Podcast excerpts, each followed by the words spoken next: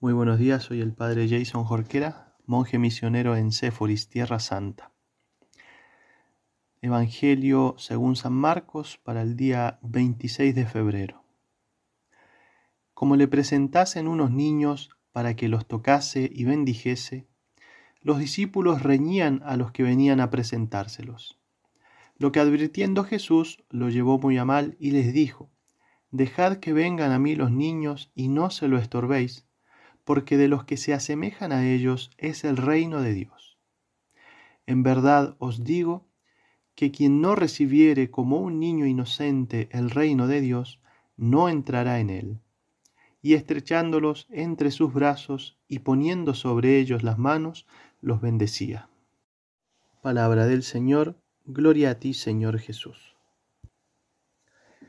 Queridos hermanos, Comentando el Evangelio de hoy, dice San Juan Crisóstomo que los discípulos, en atención a la dignidad de Cristo, querían impedir que se los ofreciesen a los niños.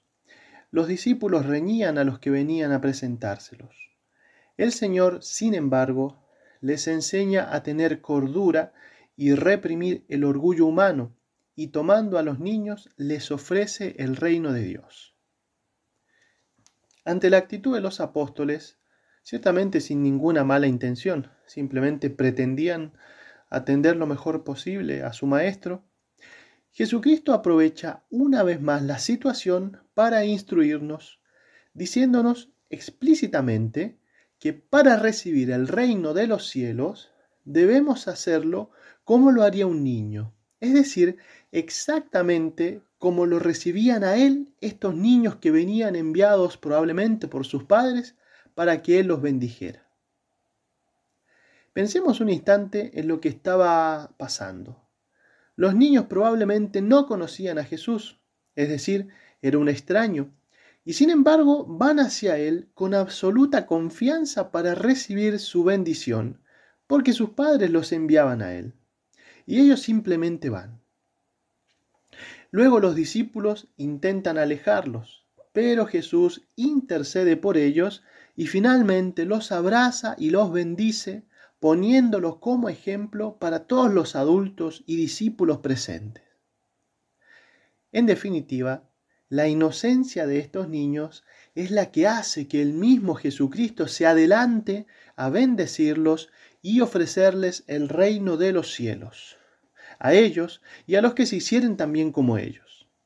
Y esto porque, como dice el mismo Crisóstomo, el corazón del niño está limpio de toda pasión, y así conviene que hagamos nosotros por la voluntad lo que ellos hacen por naturaleza.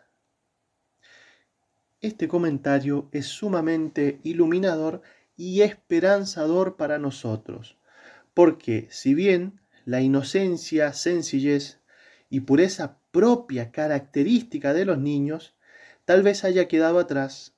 Sin embargo, nosotros podemos aún hacernos puros e inocentes en la medida de nuestra verdadera compunción y reparación de nuestras faltas. ¿Quieres ver a Dios? Escúchalo, dice San Agustín. Y continúa diciendo, Bienaventurados los de corazón limpio, porque ellos verán a Dios. En primer lugar, piensa en la pureza de tu corazón. Lo que veas en él que desagrada a Dios, quítalo. Cargar con paciencia y generosidad nuestras cruces y ofreciendo sacrificios de reparación, al mismo tiempo que llevando una vida cada vez más profunda de intimidad con Dios, efectivamente nos va purificando. Es decir, nos vamos quitando las impurezas e imperfecciones que nos alejan de Dios para hacernos más espirituales, mejores hijos de Dios y merecedores del reino de los cielos que se ofrece a los que se hacen pequeños y humildes a los ojos del mundo, como los niños. Por eso escribía también Casiano, el fin último de nuestro camino es el reino de Dios. Pero nuestro blanco, nuestro objetivo inmediato es la pureza del corazón. Sin ella es imposible alcanzar ese fin. Y León Magno finalmente dice, ama Jesucristo la inocencia de los niños desde que Él mismo se hizo niño en el cuerpo y en los afectos. Ama Cristo la infancia como maestra de humildad, regla de inocencia y modelo de mansedumbre. Ama Cristo la infancia y la propone por ejemplo de costumbres a los hombres ya provectos. Quiere que todas las edades se conformen con la sencillez de los niños y que se arreglen a ella los que ha de elevar al reino eterno. Pidamos en este día a María Santísima el corazón purísimo capaz de amar a Dios como su Madre, que nos alcance la gracia de perseverar en nuestra purificación del corazón y en el deseo constante de hacernos cada vez más sencillos y pequeños a los ojos del mundo. Ave María Purísima, sin pecado concebida.